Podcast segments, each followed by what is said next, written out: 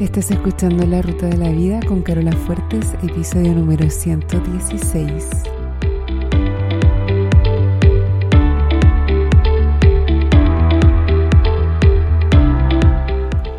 Porque lo importante no es el destino, lo importante es el camino. No se trata de lo que logramos, sino de en quienes nos convertimos en el proceso, porque solos podemos llegar rápido pero juntos llegamos más lejos. Te invito a compartir el camino. Bienvenido a la ruta de la vida. Hola a todos mis amigos. ¿Cómo andan? ¿Cómo los trata la vida? ¿Cómo los trata este verano? Ya comenzamos febrero. Espero que estén todos súper bien y los que están en el hemisferio sur que estén disfrutando mucho el calorcito del verano. Vamos al tiro al tema de hoy, que es el mejor regalo.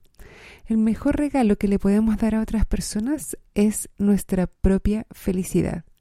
Esta es una cita que se le atribuye a Abraham Hicks. No sé si están familiarizados con el trabajo de ellos, que es una entidad eh, no física canalizada por Esther Hicks. Eh, pero bueno, da lo mismo de dónde provenga, porque es súper importante. Yo la escuché primero como el mejor regalo que le puedes dar a tus hijos es tu propia felicidad. Y la verdad es que me impactó mucho. Cuando la escuché con eh, la palabra hijos, me, me causó un impacto súper grande. Quienes somos padres siempre estamos pensando en nuestros hijos, en cómo darles lo mejor, cómo dejarlos equipados para esta vida de la mejor manera posible, cómo poder darles la mejor educación que esté en nuestras manos, cómo entregarles las mejores herramientas. Y para esto muchas veces nos sacrificamos mucho nosotros mismos. Sacrificamos nuestros sueños, nuestros deseos, nuestro tiempo, y lo hacemos con cariño, lo hacemos por ellos. Eh, no estoy diciendo que esté mal o que lo hagamos amargado, pero es importante darnos cuenta de qué es lo que ellos necesitan. La primera interpretación de esta frase es como la obvia, y es que si andamos felices por la vida, nuestra interacción con nuestros niños o con otras personas va a ser mucho más feliz también, más rica, más relajada, más presente. Eso no está nada de mal, ¿cierto? Todos querríamos más de eso. Pero la interpretación que a mí más me llega va por el lado del rol como modelos de conducta que tenemos hacia nuestros niños. Los niños aprenden muchísimo más por imitación que por lo que nosotros les decimos o no les decimos, o por lo que les digan o no en la escuela. Nuestros niños aprenden a ser en el mundo mirándonos a nosotros. Ven cómo nosotros somos en el mundo y toman eso como ejemplo como punto de partida. Nosotros podemos decirles todo el día, haz esto, no hagas esto otro, haz aquello, no hagas aquello otro, pero la verdad es que ellos ponen mucha más atención a lo que nosotros somos, a lo que nosotros hacemos, más que a lo que les decimos. Ahora, la mayoría de mis clientes, y estoy segura que de ustedes que me están escuchando, también la mayoría, quieren, o, o todos, ojalá, quieren también que sus hijos sean felices. Es como la aspiración más básica, más universal que tiene una persona que tiene hijos. Pero, ¿cómo saben ellos lo que es ser feliz? ¿Cómo aprenden? Nos miran a nosotros. ¿Qué tan frecuentemente nosotros andamos felices?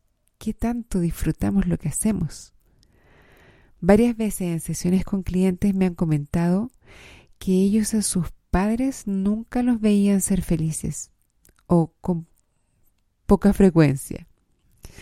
Una cliente me comentaba que de niña veía a su mamá esforzarse mucho, trabajar mucho por, por todos los hermanos, pero ella no la veía feliz. Y siempre se sintió, mi clienta, se sintió un poco culpable porque sentía que la mamá se estaba sacrificando por ellos. Y después ahora de grande lo conversaron y la mamá le dijo, estás loca, esos fueron los años más felices de mi vida. para ellos fue súper bonito conversar el tema, pero también es importante eh, darse cuenta que esta mamá, la mamá de mi clienta, si bien eran los años más felices de su vida, ella no lo demostraba, no lo manifestaba, no se le notaba. Nosotros le mostramos a nuestros niños cómo se es feliz. Si quieres que tus hijos sean felices, muéstrales cómo se ve eso, cómo se siente, cómo se oye, háblales. De qué se trata, cuéntales, diles que está feliz, diles por qué está feliz, diles cómo se siente esta felicidad en tu cuerpo. Ser feliz hoy en día es una habilidad escasa y es súper importante. Vishen Lakiani, no sé si lo ubican, de Mind Valley, él escribió el libro El código de una mente extraordinaria. Él habla de la felicidad como la nueva productividad. Y es súper sabido que en el trabajo, cuando la gente es feliz, produce mucho más. Pero hay personas, muchas personas, que no saben ser felices, no saben enfocarse en las cosas positivas que tienen a su alrededor, no saben muchas veces ni siquiera identificar qué es ser feliz. Lo ven como algo aspiracional, que está allá afuera, que está en el futuro, que está en algún lugar fuera de ellos. Si una persona está habituada a andar buscando siempre lo malo y no sabe ser feliz, por muchos beneficios que le den en el trabajo va a ser difícil, yo diría que imposible, que el empleador logre que la persona sea feliz. Ser feliz en la vida es una habilidad que se puede desarrollar. Los niños que tengan más desarrollada esta habilidad van a ser obviamente los más felices y después como adultos también van a ser más felices. Ser feliz es una manera de ser en el mundo que tenemos la responsabilidad de modelar para nuestros niños. Es eso, más que la educación, el mejor regalo que les podemos dejar. Seguro que un PlayStation nuevo los va a poner felices. Un rato. Pero cuando la novedad pase, si ese niño no sabe cómo encontrar felicidad en su vida, independiente de lo que pase a su alrededor, independiente de que le regalen algo nuevo o no, no le va a durar mucho. Ser felices en la vida, pase lo que pase, es algo que no necesitas ni puedes comprar. Es posible que en tu caso a ti no te hayan modelado la felicidad de la manera que te hubiera gustado cuando tú eras niño. No importa. No es excusa para no hacerlo tú. Tus padres hicieron lo mejor que podían. Eso podemos estar de acuerdo. Pero tú también haz lo mejor que puedas. Y si tú tienes una conciencia hoy de algo que tus papás no tenían, entonces tú sí puedes hacer algo mejor. A mí me pasa a veces que, em, afortunadamente no con mis clientes, pero en conversaciones sobre todo con personas mayores, eh, siempre se escudan en la excusa de que con ellos fueron de cierta manera, por lo tanto ellos repitieron la misma manera de criar a sus propios hijos.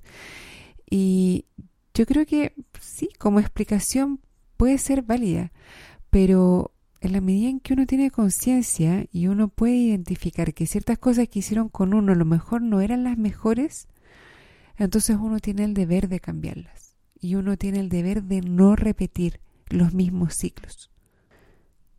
Si pensamos en otras personas, no nuestros niños ahora, sino que otras personas en tu vida, también el ser feliz, tú, el cultivar tu propia felicidad, tiene el doble efecto de que por un lado estás en mejor estado de ánimo para interactuar con esos otros y por otro lado también les muestras una manera de ser que tal vez les puede generar curiosidad si es que no están muy acostumbrados a tener gente feliz cerca.